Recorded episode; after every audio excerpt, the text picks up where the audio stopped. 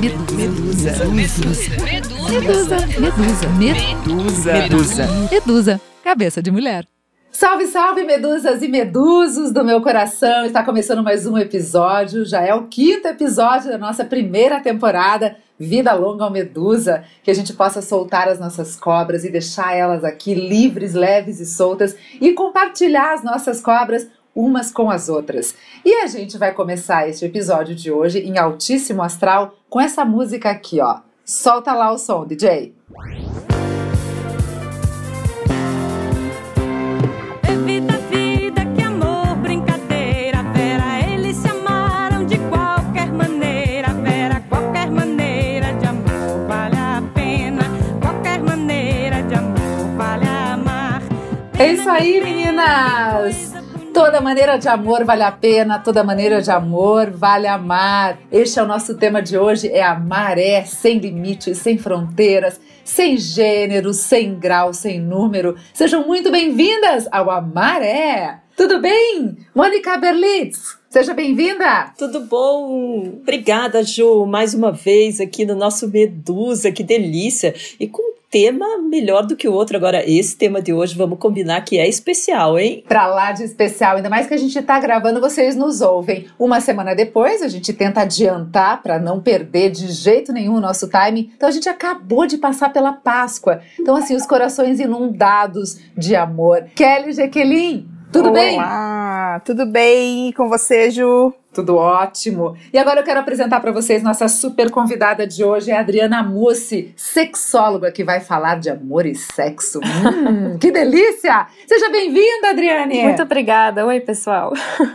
Muito bom! Olha, agora me senti a Fernanda Lima, que amor e sexo. Hum, nós vamos botar nessa pauta aí da temporada 2, um amor e sexo. Ah. Só que os figurinos dela não vai dar pra colocar, né, meninas? Ah, é verdade. Não sei que eu renasça de novo, aquele corpão daquela Fernanda Lima maravilhosa. Meninas, a maré, eu tirei aqui, eu vou mostrar pra vocês. Como vocês sabem, a gente continua gravando cada uma na sua toca, cada uma na sua casinha. E a gente conseguiu configurar aqui, como todo mundo, né? A gente tá fazendo online. Então, assim, eu vou mostrar para as meninas o que, que eu tirei do baú. Quem tem mais de 30, ou seja, eu e a Mônica, vai lembrar dessa série A Maré. Olha que bonitinho! Ju, que dizia? Ju, que delícia isso! Bateu uma nostalgia, não é, Meu pai tinha um vinil que tinha esse desenho aí, eu acho, que eu amava quando era criança. É, marcou minha infância também, eu também me lembro. Marcou sua infância também, Adriane? Também, também. E, a- e assim, nesses livrinhos que a gente. Bom, depois eu não posso nem mostrar e abrir, porque eu ficava marcando todos os meus crushes. ó. Em cada um deles que eu achava eu- que tinha a ver com a história do crush, eu marcava. Mas aqui a gente tem pequenos é, relatos do que, que é o amor, o que, que é amar. Porque amar é tão amplo, mas é tão pequeno, é tão simples, não é, meninas? Então eu queria pra gente começar agora, assim, inspiradas, uma definição estilo livrinho, a maré. O que, que é a maré pra vocês? Vamos começar com a nossa convidada, vamos botar ela no Ah. fogo, Adriane. Ah, é- É, entrou no Medusa, caiu aqui com as cobras já.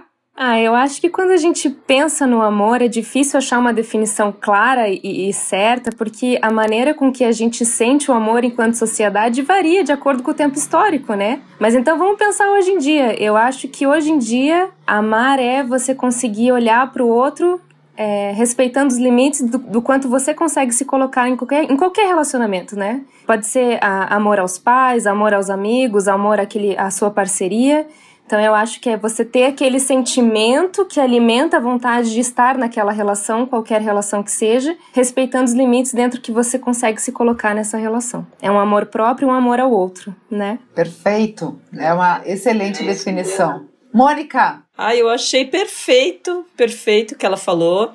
É, nada como profissional para definir as coisas, colocar cada coisa no seu lugar, mas acho que é um sentimento mais lindo, né? Hoje a gente tá precisando tanto de amor, né? Em, to em todas as relações, em todos os momentos, precisamos de mais amor mesmo. Definir é muito difícil. E ainda mais num momento como esse, né? Quando a gente olhar lá pra frente, eu acabei de imprimir pra Alice aqui, pra quem não sabe, eu tenho uma filhotinha de 7 anos.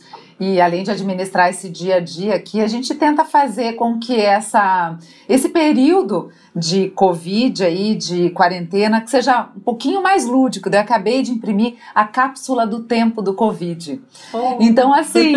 É verdade. E daí, assim, o que que, o, o que que aconteceu? Como é que eu estava me sentindo? Quem são as pessoas que estavam na casa e tudo mais, né? E daí eu vi, assim, a questão do amor mesmo, né? De, de como que a gente consegue, até nessa adversidade, nesses momentos tão incertos, como é que a gente consegue imprimir amor também nesses tempos? Kelly, conta para nós, como é que a gente consegue? É, eu acho que até levando em consideração o que a Adriane, né, trouxe pra gente, o amor hoje, no, no, hoje, no hoje, no momento atual que estamos vivendo, é você ficar em casa, né, você se privar do, do contato com quem você ama é uma forma de você demonstrar o amor que você tem por essa pessoa, né, porque você é mais do que a gente se proteger, né? O fato da gente estar em casa, estar em isolamento, é proteger aqueles que né, nós amamos. Então, eu acho que uh, hoje a gente consegue ver bem claro, né? Essa questão da, da, falta que as pessoas fazem na nossa vida, né? O amor que temos por, por pessoas que às vezes a gente nem dava tanto valor, porque a gente estava convivendo ali diariamente. Então, é um momento bem importante para a gente pensar sobre todas as nossas relações. E, e, eu vou além daí, lembrando da, de que ontem foi Páscoa pra gente, a gente está gravando na segunda-feira, você vai ao ar na semana que vem, no dia 14, vocês vão ouvir, 14 de, de abril. E ontem eu, eu, eu me senti assim profundamente. Mais uma semana. Hein? Oi? 14 é amanhã. Aff, Maria, não. 21 no feriado, Tiradentes. Ai, que bom, vai ser feriadão, vai dar pra ficar em casa. Dia 21. ah, que bom! e lembrando então um pouquinho de todas as mensagens recebidas, né? Quer dizer, é, eu, eu acho que as pessoas ontem, assim, do fundo do coração, desejaram uma feliz Páscoa como há muitos anos não se desejava. Era essa vontade de renascimento interior, assim, e esse profundo amor pelo outro. Não só as pessoas que estão muito próximas da nossa família, claro que isso é, é muito fácil amar o próximo da nossa família, a nossa mãe, os nossos filhos. Agora, é o próximo mesmo, aquele que está passando necessidade, aquele que nem sempre age do jeito que a gente gostaria. É, eu sou espírita e às vezes é, acontece nos temas das palestras que eu frequento é, que a gente tem que amar o outro, quem rouba da gente, quem, sabe, é, faz algo que, que não deveria. Então, assim, é, é, é um exercício espírita muito difícil de você conseguir perdoar e amar quem faz as coisas erradas. Eu te digo que eu, cada vez que eu escuto isso nas palestras, eu tento absorver, tento colocar na minha vida, mas é algo bastante complexo. Como é que vocês veem isso? Esse amar essa pessoa que realmente, entre aspas, não mereceria. Jo, eu vou até pegar aqui a palavra para falar do, do, meu exemplo com relação ao Clube da Alice, né? E até o que me aconteceu nesse final de semana. A gente tem muitas pessoas assim que causam transtornos no grupo, né? Então, vem com comentários desagradáveis, provocam, né, situações e a gente acaba optando sempre por excluir essa pessoa do grupo por se respeitar, né, a opinião da outra e tal. A gente não aceita. E nós, você sabe que nós estamos pensando em mudar isso, tentar conversar, tentar chamar, tentar criar um grupo dentro do próprio Clube da Alice de pessoas que possam entender o que está acontecendo com essa pessoa para ela estar tá reagindo dessa maneira, né? Então, tentar colocar realmente mais amor da nossa parte também, né? Porque a gente uhum. sabe que as pessoas muitas vezes estão com medo, estão assustadas e estão reagindo de maneira agressiva. E será que a gente também não está agindo de maneira agressiva, retirando elas do, do, do grupo, né? Por entendermos que elas foram desrespeitosos. E isso foi um, uma ficha que caiu comigo e com meu marido assistindo aquela série Anne com E, essa série da, da Netflix. Alguém, não. alguma de vocês já assistiu? Não. Mas vamos anotar aqui para os nossos dias de quarentena. Mas ela é altamente recomendada, né? Adriane, você assistiu essa série já? Não. Eu não vi essa série ainda, mas várias pessoas já me indicaram dizendo que ela é excelente, que é pra eu pegar o lencinho que eu vou chorar do começo ao fim. E é bem interessante, assim, de, de ver. É, é uma série que é, a gente brinca que quem, os líderes de comunidade deveriam assistir até para entender um pouco de como que a comunidade funciona e como que a comunidade reage com o diferente, sem entender o histórico, Sim. por que, que aquela pessoa tá agindo daquele jeito, né? O que que passou, o que que aconteceu na vida dela para ela estar tá agindo daquela maneira, né? Então, eu, eu acho que eu fugi totalmente da tua pergunta, Juliana, como sempre. Eu acho que não, Mônica, é. Não, você tá dentro Uhum. desse mesmo guarda-chuva, porque daí, claro, eu fui num caso extremo, alguém que mata, alguém que estupra, né? Eu tava num outro, num outro patamar, digamos assim. Mas aí entra um, um- um outro objeto de estudo que eu tenho realizado esses tempos, que é a comunicação não violenta. Como que a gente deve tratar essas pessoas e de que forma a gente consegue ou não ouvir essas necessidades não atendidas. Porque tudo está relacionado a uma necessidade não atendida da outra pessoa. Aí ela vai atuar com Uhum. agressividade, vai atuar de, de, de formas para que ela chame e capte atenção para ela. Aí como que a gente desconstrói isso positivamente para que a pessoa realmente se sinta ouvida? E daí a gente até comentou, Uhum. né, Mônica, lá dentro do grupo, que é uma. Só que é um exercício. Nem sempre você tem a paciência, o tempo de fazer. E nem a empatia, a tal da empatia que é necessária para que isso aconteça. E eu tava até fazendo algum- algumas anotações aqui pra pegar uns comentários que vocês fizeram, porque quando a Juliana traz que como é que a gente ama aquela pessoa que aparentemente não tem merecimento, mas por que que a gente relaciona o merecer com o amar? São dois sentimentos que não deveriam estar na mesma frase, porque quando você ama, não necessariamente aquela pessoa merece o seu amor. E para você entender o que é merecimento e essa pessoa, se ela tá dentro daquilo que você considera merecer ou não, você tem que ter uma aceitação, não é nem uma tolerância, porque quando você tolera o outro, você se coloca num lugar acima. Você tem que aceitar que aquele outro tem um contexto diferente do seu, tá inserido numa história diferente da sua, e para você conseguir ter a paciência, conseguir abrir os olhos e enxergar tudo isso, você tem que ter empatia. E a empatia é justamente você entender que o outro parte de um cenário diferente do seu para estar onde ele está hoje. Então, tendo todo esse cenário que você consegue pensar em amor sem essa, esse do, do outro merecer. Porque quando você considera que um outro merece ou não, você tá usando a sua régua daquilo que é certo e errado, né? É, e a empatia, não só você se colocando no lugar do outro na sua situação, mas saindo do seu mundo, se colocando dentro do mundo da outra pessoa, né? Perfeito. Porque muita gente quer ser, ter empatia, mas não Uhum. quer sair do seu lugar, né? Do seu, da sua zona de conforto para entender, né? Isso. Bom, e agora temos a super mensagem da nossa astróloga que está com a gente todas as semanas, a Adriane Fayet. Ela faz uma leitura do céu, mas ela vai além. Ela, ela estuda é, os livros sagrados, a mitologia, para que a gente possa desvendar um pouquinho dessa, desse saber universal para os dias de hoje. E claro que ela vai falar sobre o amor. Inclusive foi um desafio. Mas não tem desafio, não tem tempo ruim para Adri Fayet. Vamos ouvir o que ela nos traz. Falar do amor é muito abstrato, mas ao mesmo tempo é tão importante. E como ele é pertinente neste momento que a humanidade está vivendo. Porque a empatia passa pelo amor, a compreensão passa pelo amor, o acolhimento passa pelo amor.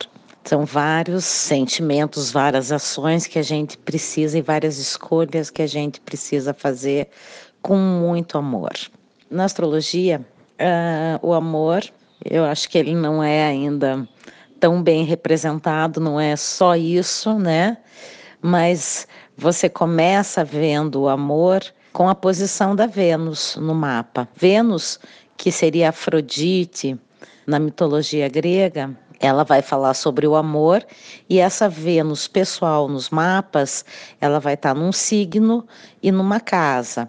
O signo é que tipo de energia e a casa, qual é a área da tua, de atuação que você pode fazer as escolhas amorosas. De qualquer forma, esta Vênus ela pode ser essencial pode ser uma escolha essencial, você pode fazer uma escolha com a tua essência, com o teu coração, uma escolha amorosa, ou você também pode, porque a gente tem livre-arbítrio, de fazer uma escolha mundana, efêmera, material. De qualquer forma, essa Vênus no nosso mapa, ela escolhe para que a gente brilhe a estrela do nosso mapa, que é o Sol, que vai mostrar qual é a nossa identidade, qual é a marca que eu posso deixar no mundo. Sobre o amor, num mapa e na astrologia, já que eu enxergo particularmente o amor como uma totalidade, eu vejo que o amor é o acolhimento da minha individualidade e o respeito, a compreensão da individualidade alheia. E amar é sentir. Amar é uma escolha, é uma ação, é um ato puro que tem que vir de dentro, com verdade. Gente, então aqui, ó, ouvimos a Adri e de tudo que ela falou, muitas coisas bateram, mas para mim o que mais bateu foi o respeito à individualidade alheia. Esse para mim é o meu amar é. Aqui a Adri conseguiu sintetizar. Faz sentido para vocês, meninas? O que que bateu da fala da Adri? É, eu acho que isso da gente, né, saber respeitar o outro acima de tudo, né, é um ato de amor e é a questão da empatia até que já a gente já trouxe aqui, né, então se colocar no lugar do outro um pouquinho é também ter um, demonstrar aí um pouco do nosso amor e não só o amor, ai como que eu, como que eu vou falar, o amor de um relacionamento, enfim, o amor pela pessoa, né, romântico, o amor pelo outro mesmo, pelo porque somos, no fundo, somos todos iguais, né? Então a gente precisa amar acima de tudo. e falando do amor romântico, como é que são esses signos? Nós não sabemos o signo da nossa convidada. Qual é seu signo, Adri? Vixe, o mais, um dos mais famosos na área do amor. Eu sou escorpiana. Nossa! então... Não à toa que você é sexóloga, vamos combinar, né? Então você foi estudar exatamente algo que tem a ver com o seu métier. Como que você lida, você pessoalmente, com o amor? Assim, você consegue se entregar às paixões? Vive muitas paixões? Eu diria que hoje eu sou casada, eu tô casada e, e, a forma com que eu lido é sempre com muito diálogo, muito respeito, muita calma. Porque eu acho que quando você tá numa relação que é tão intensa assim, a gente acaba tendo impulsos e ficando acalorado e querendo dizer coisas e, e ficar sempre naquele lugar do eu detenho a verdade. Então eu sempre dou um passo para trás e procuro conversar. É assim que eu procuro alimentar o meu amor, sempre mantendo respeito. Perfeito. E a nossa Leonina, como é que é o amor na sua casa aí, Leonina? Seu marido, que signo que é? Então, touro. Touro com leão. Mas eu sou uma pessoa que tem um pouco de dificuldade com romantismos. Eu não sou nada romântica. Ficou surpresa? Mas ele é romântico. Ele é. Ele é, é mas, mas aí você que, recebe bem. Eu acho que eu mato não o é, romantismo. Não devolve da mesma maneira. E ele fica, ele fica muito decepcionado? Fica, fica, mas eu acho que foi se acostumando, pecado, né? A gente. Ai, que dó. Ai, dozinho. Ele vai ouvir, vai ouvir o nosso Medusa hoje, vai falar assim: ai, agora todo mundo sabe o que, que eu passo aqui em casa com essa Medusa mora aqui. É isso aí. É. Eu, eu falo que precisa me amar. Se não me amar, não, não tem convivência. E Kelly, na sua casa, como é que é?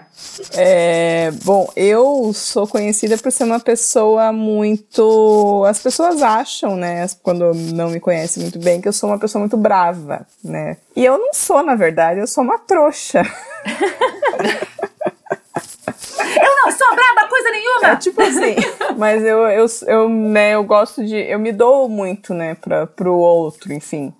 E aqui em casa também o meu marido também é escorpiano. Então tem essa questão também, né? Todo mundo acha que ele é o bonzinho e eu, quem vê de fora, né? Ele é o bonzinho e eu sou a pessoa ruim da relação aqui, no, ruim no sentido, né? É mais rigorosa, mas é bem ao contrário. e o que eu queria perguntar até para Adriane, já que a gente entrou aqui na questão do romantismo, dos relacionamentos, é essa aproveitando essa experiência dela, né? Então, a, essa relação que tem entre o amor e o sexo, né? É, como que isso deve ser tratado, enfim, porque é, tem uma muita, né, a gente ouve muito falar em, em pessoas que acabam até confundindo, né? A questão de ter a, a relação sexual, enfim, com amar a pessoa, né? Então, a atração e o amor. Como que a gente consegue separar isso? Olha, Kelly, essa tua pergunta é muito interessante porque existe muito um paradoxo entre o amor e o sexo historicamente quando a gente fala sobre isso, sabe? É, primeiro que se a gente pega lá desde o tempo da nossa sociedade, é, desde que a gente se tem os contornos enquanto sociedade até os dias de hoje, no tempo histórico eu diria que nos últimos cinco minutos a gente começou a entender o sexo como uma relação livre. Porque desde o princípio, é, é aí permeando pelas mais diversas religiões, se a gente olha na parte ocidental mesmo da história na qual a gente está inserida, é, o sexo ele é para depois do casamento e só para procriação. Então a gente entender esse contexto de sexo como um amor, como um amor livre, que a gente diz, né, você se relacionar com outro pelo prazer, ou você ter uma satisfação pessoal que vai para além do relacionamento ou do amor, é, são noções na nossa sociedade bastante recentes. É, porque, primeiro, que para as mulheres o sexo sempre foi proibido. Segundo, que mais ou menos desde, desde o começo do cristianismo o prazer é proibido enquanto sociedade. Então, você pensar hoje, já que estamos de, entre mulheres conversando, e o, o podcast é das medusas, né? Para a mulher, o prazer, conhecer o seu corpo e ter essa noção de como é para o feminino é muito recente. E eu acho que é por isso que as pessoas confundem muito. Porque desde o princípio, Desde que a gente se estabeleceu enquanto uma sociedade patriarcal, a mulher só serviu para essa sociedade historicamente como aquela que procria, como aquela que gera filhos. Então, se nós só fomos autorizadas historicamente a ter filhos e a estar num relacionamento desde que haja um casamento, como que hoje, tão recente essas discussões que elas são, a gente vai conseguir desmisturar e se autorizar a sentir prazer e a entender em que momento do relacionamento a gente está inserido e se a gente quer ou não. Por isso, do sempre olhar o contexto. E eu queria resgatar um pouquinho a fala da, da astróloga, porque eu achei que ela disse uma coisa muito interessante. Ela falou sobre o acolhimento da individualidade. Para a gente considerar a nossa individualidade e conseguir acolher quem a gente é, primeiro a gente tem que olhar como historicamente a gente se constituiu e como individualmente na nossa história de vida particular nós nos tornamos quem somos hoje. E aí a gente começa a olhar para a nossa identidade. A sexualidade, que é uma das coisas que a gente está conversando hoje, ela compõe a nossa identidade. E um dos primeiros princípios que compõe a nossa identidade é a diferença e a igualdade. A gente se compõe dentro daquilo que a gente é e tendo os outros com os quais a gente convive por parâmetro também. Então, se a gente não consegue olhar para todo esse contexto, vivendo nessa sociedade do automático que a gente vive, que a gente só segue, só segue, só segue, o quão difícil não fica para todos nós, homens e mulheres, saber o que, que é amor, o que, que é sexo e quando que os dois estão juntos e quando os dois estão separados, né? Perfeito, Adri. E olha só, eu tenho um áudio aqui agora que vai caber muito bem seguindo essa sua fala, que é da Giovanna Saltori. A Giovanna é uma, uma flor, uma menina maravilhosa e ela tem 22 anos. E é também um retrato, talvez, dessa nova geração que vê o amor e vê o sexo de uma forma bem diferente do que aquela que a gente estava acostumada. Vamos ouvir? Acho que na minha história de vida, a minha orientação sexual teve muito relacionada com o que eu estava entendendo do feminismo na época. Eu acho que quando eu comecei a sacar que as mulheres tinham sido treinadas para ser passivas ao longo de todos esses anos da história, e ao mesmo tempo comecei a conhecer mulheres que não tinham isso, que estavam quebrando com isso, que procuravam ser outra coisa e tinham todo um repertório de atividade, eu acho que sobre o mundo, sobre a parceira, eu acho que tinha uma, uma coisa muito fascinante ali. Eu comecei a ver que o que eu sentia não era só admiração, era atração também por essas mulheres. E daí, nisso tudo, eu comecei a entrar em questionamento, o que que eu sou, meu Deus do céu, uma semana sem dormir direito. Comecei a conversar sobre isso, comecei a estudar um pouco, a me colocar em variadas situações, até eu sacar que o que eu sentia nesses momentos era uma atração sexual e que isso era uma atração que eu tinha por, por pessoas e principalmente as pessoas que buscavam romper com esses papéis que tinham sido colocados para elas desse jeito, assim, tão, tão brusco, né, como, como é feito. E daí nisso eu fiquei fascinada, fiquei fascinada pela sexualidade humana, não, não canso de descobrir coisas. E eu acho que é, é, é sobre isso, né, a gente da nossa geração veio com essa vontade de se entender, com essa vontade de parar com essa baixaria de um monte de mulher morrendo sem ter orgasmo. E uma descoberta que não acaba, que não cessa. E eu gosto muito disso, gosto de saber dessas possibilidades que a gente tem. E eu incentivo qualquer pessoa a ir atrás disso, a se conhecer, a se tocar, a tirar um, um tempinho da, do dia, da semana, para pensar o que, que você gosta, o que, que você não gosta, se colocar nas variadas situações que a vida coloca pra gente também. Grande Gi! Não é o máximo, gente. Ela tem 22 anos e assim tem um, um entendimento tão amplo do que é do que é a sexualidade para ela, do que é estar ativa sexualmente, independente de você ter um companheiro, uma companheira, quer dizer, né, com você mesma, começa contigo, não é assim, Adriane? Com certeza, e eu vejo uma, uma, uma, uma diferença muito grande dentro das coisas que ela mencionou, e uma coisa que me chamou muita atenção é a possibilidade do desejo. Eu acho que essa é a primeira geração que eu, pelo menos, observo que você consegue parar e pensar o que ou quem eu desejo, como eu desejo, o que, que eu sinto. Porque antes disso, tudo vinha muito pré-estabelecido. Se você nasce como uma mulher, dita mulher pela sociedade, logo você tem que se interessar por um homem. E vice-versa, né? Ponto. E essa, essa, essa nova geração veio para quebrar todos esses tabus para falar: não, pera, deixa eu ver como é que eu sinto. Eu tô sentindo um desejo aqui que não se enquadra dentro do que é dito como norma. Então eu vou me permitir sentir isso e praticar isso se eu me sentir à vontade, né? Eu acho que essa é a principal fala da Giovanna porque traz uma novidade em relação às gerações anteriores. Mas eu acho que ela só tem autorização na sociedade e essa percepção porque as gerações anteriores vêm lutando muito por isso, né? Mas essa luta, você percebe que é uma luta solitária, Adriane? Ou você já consegue ver que as pessoas conseguem e e quebram este tabu, porque a gente vê assim que são nichos que discutem, mas não se discute amplamente esse desejo verdadeiro, porque daí assim, você acaba levantando bandeiras extremistas. Eu sou tal, ou eu sou aquele, né? Você você uhum. se coloca dentro de algumas categorias, digamos assim, de sexo. E não necessariamente, não, você não pode simplesmente ser ou naquele momento estar atraída por e ser naquele momento? Olha, Juliana. É muito amplo sua... isso!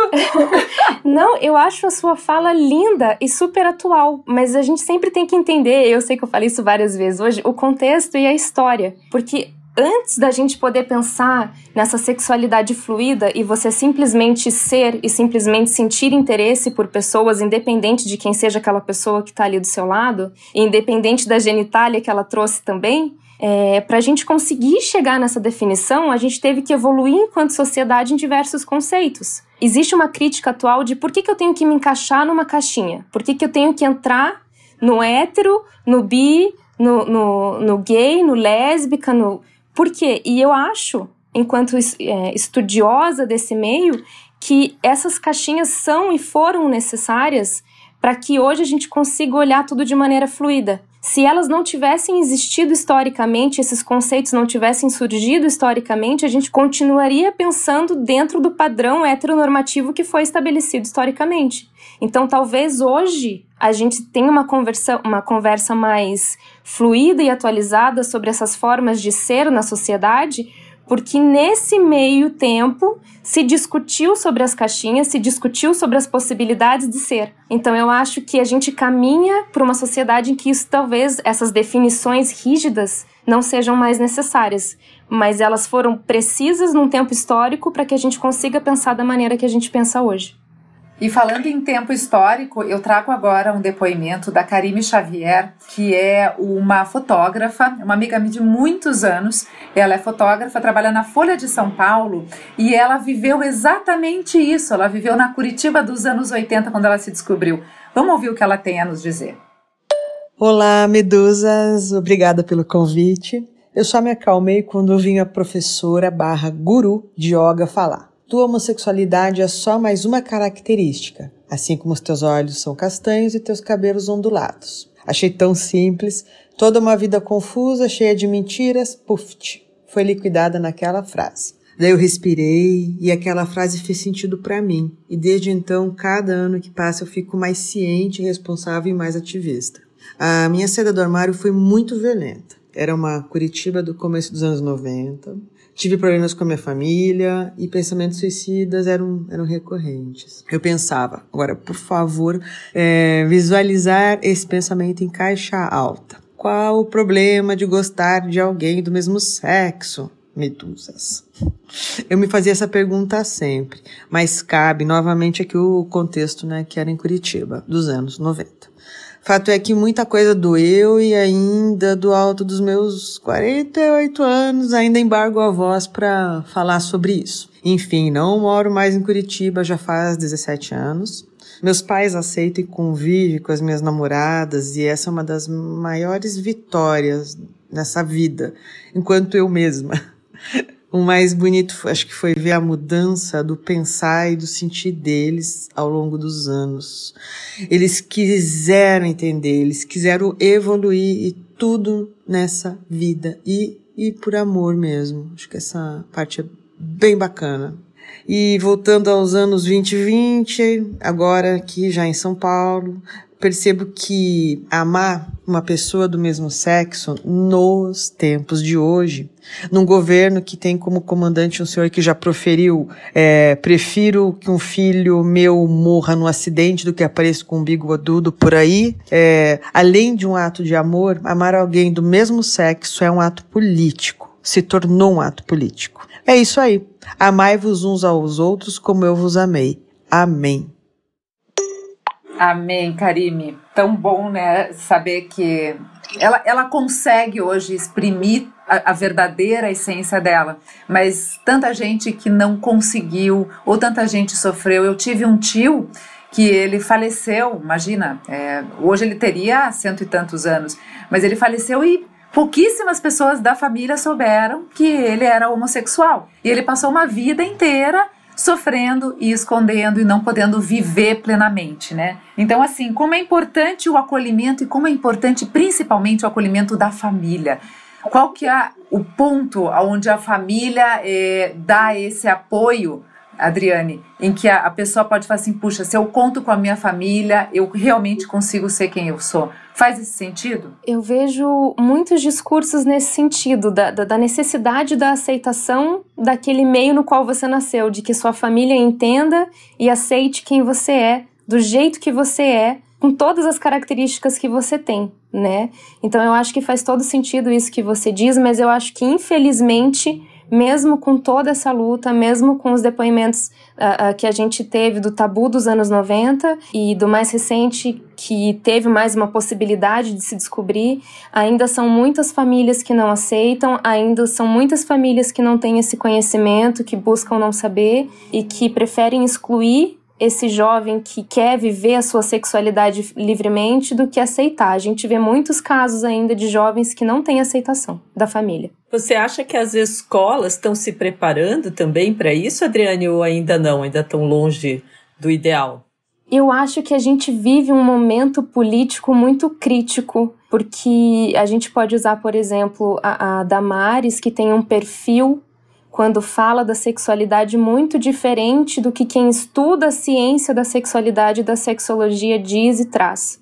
Quando a gente lê sobre como educar crianças e adolescentes, quando a gente estuda, quando a gente se reúne em meios científicos, a pauta e os direcionamentos são muito diferentes daquilo que os nossos governantes trazem. Então eu acho a, a, a, sua pergunta muito difícil de responder, porque eu acho que, num geral, as pessoas estão perdidas sobre quem eu devo seguir, com quem eu devo me consultar. Parece que todos os tabus estão uh, uh, emergindo e está tudo à flor da pele e a gente não sabe direito até onde ir, porque tem muitas pessoas que também têm seus próprios pré-conceitos, que vêm dos meios nos quais elas estão inseridas e elas não estão abertas a ouvir outros posicionamentos e outras vivências. Então eu acho que hoje é muito difícil te dizer sim, está mais fácil, não, está mais difícil. Eu acho que hoje a gente vive um momento muito confuso, muito turbulento, de uma mudança intrínseca em todas as esferas e a gente vê tudo muito dicotomizado. É o, a campanha para os jovens não fazerem sexo e assim não engravidarem, e ao mesmo tempo toda uma ciência por trás disso que vem estudando há algumas décadas, dizendo que a educação sexual é importante desde a primeira infância para que quando você chegue numa vida sexual ativa, você saiba com quem você está se relacionando, você saiba quais são os perigos que você corre, você saiba quais são as suas possibilidades de prazer e você sempre tenha consentimento e escolha naquilo que você faz. Então a gente vê essa dicotomia muito difícil, ou é uma proibição absoluta ou uma tentativa de educação. Ju, você que tem Alice aí em idade escolar, como que está acontecendo que hoje a gente está vendo muitos pais, né, que com dois pais, duas mães, é, como que as crianças veem isso hoje? Porque as escolas tiveram que se adaptar a essa nova realidade, né? Inclusive, a escola da Alice é uma escola super interessante. A gente lá não, não comemora. A gente, eu me coloco porque eu compartilho totalmente o pensamento que eles, que eles têm em relação a isso. Não se comemora Dia das Mães nem Dia dos Pais até para poder acolher as famílias que são diferentes. Então, assim, se comemora é, o, as, as festas tradicionais brasileiras, então é festa junina, com todas as tradições, a gente tem a Feira da Troca. Então, assim, tudo que tem a ver com o coletivo, mas que principalmente que preze e respeite. Porque na cabecinha das crianças, realmente, eles são, são muito puros, quer dizer, para eles não tem maldade. Quando ali se vê alguma cena, eu falo, ah, é um menino que namora com outro menino. Ponto. Eu não preciso explicar, eu não preciso julgar. É assim de claro. Uma menina namora um menino, um menino namora um menino, uma menina namora menina, e assim vamos, sem entrar no mérito. Lá na frente, a opção sexual que ela vai ter, ou se ela quiser experimentar, eu acho que aí é o mundo que ela. É, é o mundo próprio dela, que ela vai decidir e ela vai escolher. Não cabe aos pais. O que cabe aqui é a gente deixar e permitir que eles sejam eles e que eles se permitam amar na sua totalidade. Que é tudo isso que a gente estava começou o programa falando, é esse respeito pela individualidade. Agora, claro, existe talvez um modismo, isso a gente percebe que as crianças acabam vendo, as crianças eu digo mais adolescentes, e só esse experimentar porque todos estão experimentando. Aí eu acho que entra como qualquer outro assunto, como droga. Não é porque todo mundo está experimentando droga que você vai experimentar também. Então aí tem que ter esse embasamento, sabe? É, estar próximo do seu filho, da sua filha, para poder dar essa base mesmo, para ele saber distinguir o que, que é verdadeiro dentro dele. Aí eu quero experimentar um relacionamento com uma menina, tudo bem. Agora, eu quero só porque a amiguinha tá fazendo ou só porque eu vejo isso no YouTube, aí não. Aí tem que ter essa verdade. E aí eu acho que vem a base da educação, né? Aí se a gente consegue dar uma base firme, sólida, aí todas as escolhas, sejam elas sexuais ou outro tipo de escolha na vida, vai ser uma escolha que vai seguir o coração e vai seguir um lado, um lado bacana. Faz sentido, Adriane? Tem algum outro é, modelo, digamos assim, que você tem visto fora do Brasil que talvez a gente possa colocar aqui trazer para os nossos jovens? É, Juliana, eu queria só fazer um parênteses, porque quando a gente coloca do, do, do, do, do modismo e dessa comparação com o uso de drogas, é, eu acho esse exemplo bem legal para a gente refletir. Porque quando você fala do uso de drogas, a gente está colocando uma coisa que é ruim, né? porque a gente está falando de adicção, a gente está falando de uma formação cognitiva e neural que ainda está em, desenvolvimento, e aí você coloca o uso de uma droga aí, lícita ou ilícita, a gente pode falar desde maconha até álcool e cigarro, que pode interferir nesse desenvolvimento cognitivo e no, desenvolvimento corporal de uma criança. Agora, quando a gente fala em curiosidade para descobrir a sexualidade, eu não consigo colocar na mesma caixinha de modismo, eu acho que é só estar tá mais liberado. Eu acho que essas, essas experimentações e essas dúvidas talvez sempre existiram, mas hoje em dia essa, essa geração se sente mais à vontade para dar o passo de experimentar e ver o que sente. Então eu acho que experimentar no rol da sexualidade está dentro do fluido, da caixinha, e de não precisar se encaixar numa caixinha. Se essa criança sente essa curiosidade e ela tem orientação dos pais para que seja uma curiosidade adequada à idade dela, ao desenvolvimento emocional, sexual, afetivo daquela idade, daquela, daquele período da vida que ela está inserida, se ela pode conversar e vai ter uma orientação para que isso seja feito de forma saudável, por que não? Eu acho que o problema é você fazer escondido. O problema é você não poder contar com as outras pessoas. O problema é ter o, o pejorativo envolvido nisso. Daí a gente Mas se- volta, volta a casinhas, Né? entende? É, É. Realmente, foi, né, fa- fa- faz sentido. Agora, para os pais, é difícil a gente entender quando que eles estariam maduros, digamos assim, para experimentar, ou se eles estariam sendo levados só porque a amiga fez, ou só, entendeu? Eu acho que esse é o ponto de equilíbrio que a gente tem que achar enquanto pai. Porque nem, nem sempre a gente vai poder estar perto para poder sentir isso, né? Então tem que realmente confiar. Mas se a gente pensar que o instrumento de medida sempre vai ser o diálogo, acalma um pouco essa ansiedade de saber quando é a hora certa, né? Porque se a gente olhar para nossa própria vida, quando foi a hora certa de dar o primeiro beijo? Ah, verdade. Né? É verdade. É, e olha só, falando em hora certa e falando também um pouquinho, aí me vem assim alguns é, sonhos de Woodstock. Nós temos uma, um áudio de uma, de uma pessoa super legal, que é a Ingrid, a Ingrid Leandro. Ela é diretora teatral e pesquisadora de arte e ela conseguiu se libertar de todos esses preconceitos e de todos esses rótulos e ela vive dois amores plenos. Vamos dar uma olhadinha no que é que ela nos conta? A minha experiência com o poliamor e as relações livres se deu desde o momento que eu comecei a me envolver afetivamente com pessoas, mas eu só fui entender realmente a necessidade e a importância que tem para mim depois que eu fui entender o meu lugar dentro dessas estruturas de opressão que tem na sociedade e o meu lugar como enquanto mulher e enquanto bissexual e como eu me envolvo com o afeto né? Então, o primeiro afeto que a gente tem que pensar é o afeto consigo mesmo. Então, eu parei, olhei para mim e vi que eu não me encaixava exatamente nessa estrutura, que para mim era opressiva. Eu não me sentia liberta, não me sentia livre e o amor tem que ser livre acima de tudo, né? Então, se a gente for parar para pensar um pouco na monogamia e o que repercute a monogamia, uma das grandes estruturas, um dos grandes eixos é a heteronormatividade. As relações heteronormativas monogâmicas é, repercutem em agressões em cima do corpo feminino, né? E quando eu me deparei com isso e me dei conta que eu não gostaria de estar mais nesse ciclo, eu quebrei. Hoje em dia eu me relaciono com dois homens e são duas relações duradouras. Uma tem cinco anos, outra tem três anos. E eles se conhecem a gente chegou num lugar muito bom, muito tranquilo, mas foi muito difícil o processo, porque, enfim, é uma desconstrução diária, né? Tanto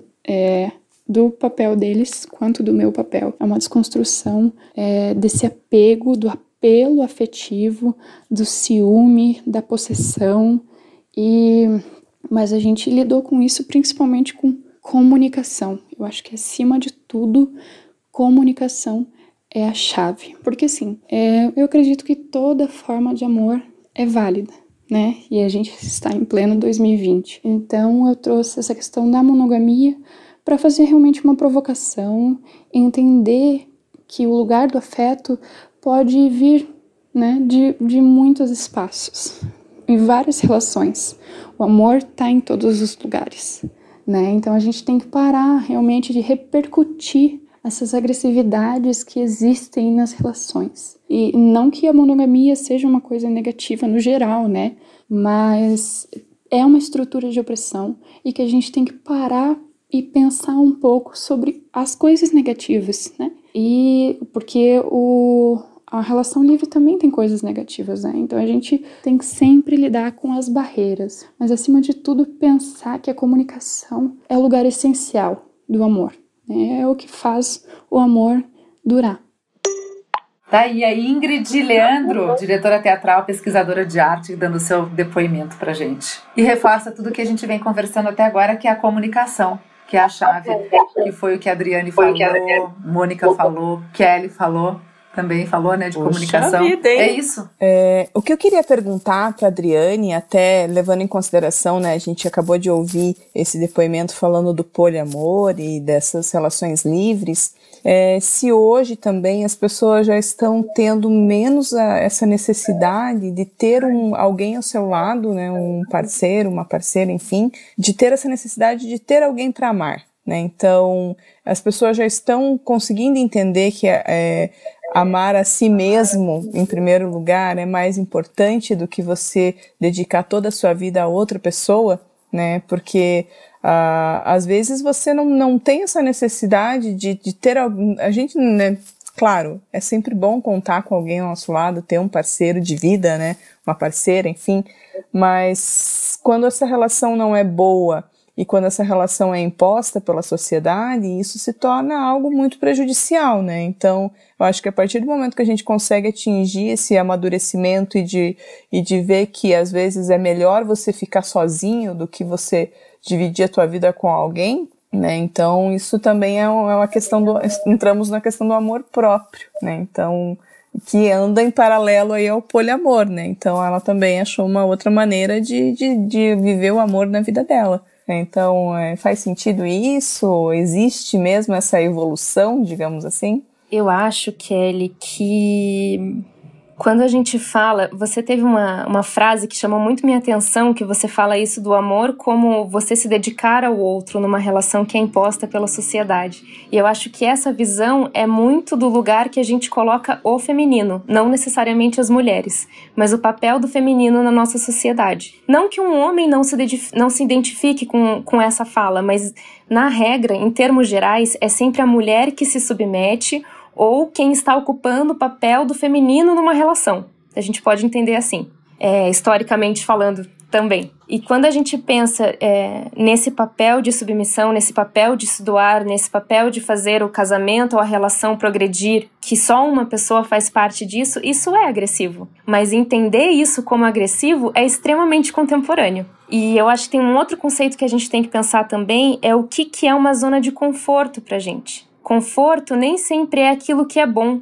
Conforto é aquilo que a gente está acostumado, é aquilo que é, o lugar em que a gente sabe estar. Então, talvez para você ter amor próprio e autoconhecimento, você tem que quebrar essa zona de conforto e ir para um outro lugar que é novo e desconhecido. Talvez seja amplamente melhor, maior e mais gostoso e mais confortável, mas não é a sua zona de conforto. Então, eu acho que essa luta é muito individual Existe uma militância, existe um coletivo, existem os movimentos feministas que abarcam todos esses conceitos, mas ela é individual no sentido de saber onde você está e se você quer intrinsecamente que isso mude. Porque nessa última fala também a gente falou do você me perguntou do poliamor e tem a monogamia. E sim, eu assino embaixo do que essa última pessoa comentou conosco de que a monogamia ela é ela foi um instrumento de opressão e ela é um instrumento de opressão. A, a monogamia se funda quando os homens querem garantir o, o direito às terras e o direito aos filhos, que aquela herança que vai ser passada para os filhos é dos filhos deles. Então a monogamia historicamente ela é para os dois lados, mas na prática ela foi basicamente para a mulher desde o começo. E também algo então, relacionado à igreja? Sim, veio antes da igreja. A monogamia e os relacionamentos da maneira que a gente entende hoje surgem quando o homem deixa de ser nômade e se torna sedentário. Ele começa a ocupar a terra e aí, com o passar do tempo, ele começa a entender que aquela terra é uma propriedade privada que ele vai perpetuar pelas gerações que descendem dele. E aí surge a monogamia. E o patriarcado, e a opressão, e o lugar da mulher submissa, que é submetida para que se garanta a procriação dos filhos, e os papéis do feminino são inseridos nesse modelo para que a mulher tenha tarefas específicas e não queira mudar para nenhum lado. Então, quando a gente pensa em tudo isso, a gente pensa, nossa, a monogamia realmente foi instituída como um, um movimento de opressão, um instrumento opressivo. Mas não necessariamente quem está na monogamia hoje vive esse modelo opressivo.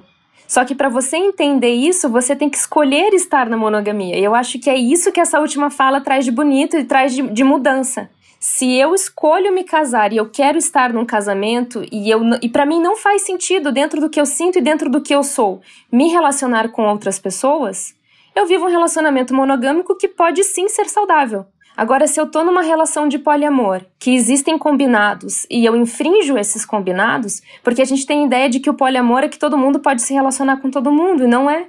Existem casais de mais de uma pessoa que são fechados entre si. Então, se você está num relacionamento de poliamor, que existem combinados, existe um diálogo, existem regras que esses casais estabelecem e você infringe, isso pode ser opressivo e isso também pode ser agressivo.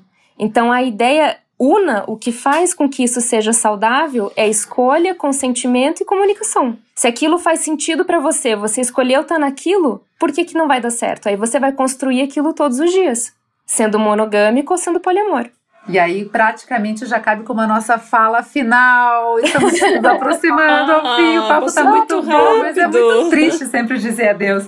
Mas eu acredito que seja esse, se a gente pudesse resumir um pouquinho toda nossa, esse nosso bate-papo, seria o primeiro, é você é, amar a si, a si, próprio mesmo, verdadeiramente, ouvindo as suas necessidades, ouvindo os seus desejos. Até quando a gente falou de empatia lá do Clube da, da Alice, né? A gente tentar entender quais que são esses pontos que não estão sendo atendidos, essas necessidades não atendidas. Aí em tudo, e claro que dentro do amor principalmente. E a partir do momento que a gente sabe ser verdadeiro com a gente e com o outro, estabelecendo essa comunicação. Faz sentido? Todo sentido. Esse seria uma fórmula simples do amor, né? Agora, os caminhos que a gente traça, os caminhos que a gente ajuda nossos filhos a traçar, aí eles são mais complexos. Mas se a gente tentar voltar para esses dois pontos cruciais, a nossa verdade, respeitar os nossos sentimentos, respeitar os sentimentos do outro, a verdade do outro, estabelecer uma comunicação entre essas, esses dois lados que querem efetivamente serem felizes e amar, aí acho que a gente já está um pouquinho mais perto deste. E tentar se blindar do, da, da, das influências externas, né, Ju? Ah, é, bom, seguir aí esse caminho. Colocou confusão aí na meu raciocínio tava É, tão mas é limpinho. a confusão que faz parte, né? Tudo é lindo até a gente começar a ser impactado por outras coisas, né? Lindo dentro de casa, né? E confinados, até não passar aquele moreno gato, aquela morena gata ali na frente de casa e pronto. Acaba qualquer combinado. Ah, brincadeiras à parte, mas é isso aí, você tem razão, Mônica. Tem o ambiente externo e outra, tem a maneira como a gente se sente a cada dia. Nem sempre a gente se sente desta forma, que a gente se sente plena. E tem as nossas dúvidas, as nossas né, milhares de cobras aqui, indo cada uma para um lado, e a gente tentando entender essas cobras. Adri, foi incrível ter você com a gente hoje. Agora, você depois, se puder, mandar pra gente um link ou alguma dica de onde a educação das crianças tem surtido efeito, a educação sexual infantil. Se você puder nos dar algum link pra gente, para que a gente possa ler e aprofundar um pouquinho nisso, seria bem legal. E outras coisas que você queira deixar como dica pra gente neste momento, nossos momentos finais de Medusa Maré, por favor. É, eu acho que se a gente resumisse a nossa conversa hoje e pudesse levar para frente, seria para, respira, vê o que, que o seu corpo está contando para você, vê o que, que você está sentindo, avalia se isso faz sentido e conversa. Eu acho que essa é a maior dica. Tenta expor aquilo que você sente para as pessoas com as quais você se relaciona e procura abrir o ouvido e não só ouvir, mas escutar de verdade aquilo que vem de volta para você. Perfeito. Adorei. Muito bom, Kelly. Suas dicas, palavras finais, a maré para você, final.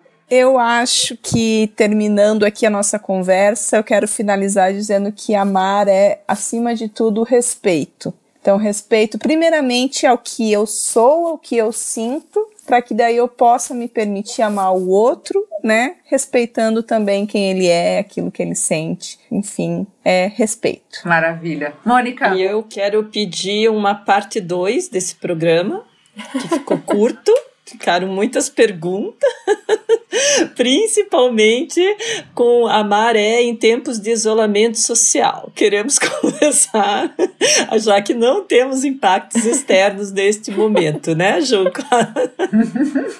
Já está aqui anotado. A maré, parte 2, parte 3, porque amar nunca é suficiente. Gente, amar, o coração é tão grande, ele cabe muito.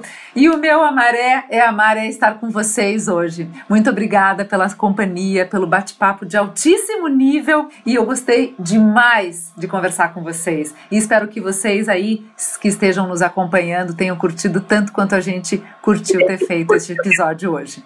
Um grande beijo, não esquece de nos seguir nas, nas nossas redes sociais, dá um like, compartilha. A gente tá no Facebook, a gente tá no Instagram, podcast Medusa. E toda terça-feira um bate-papo inteligente com mulheres extraordinárias aqui no seu Medusa Cabeça de Mulher. Um grande beijo, meninas! Foi demais. Valeu. Obrigada. Beijo. Medusa. Medusa. Medusa. Medusa. Medusa. Medusa. Medusa. Cabeça de mulher.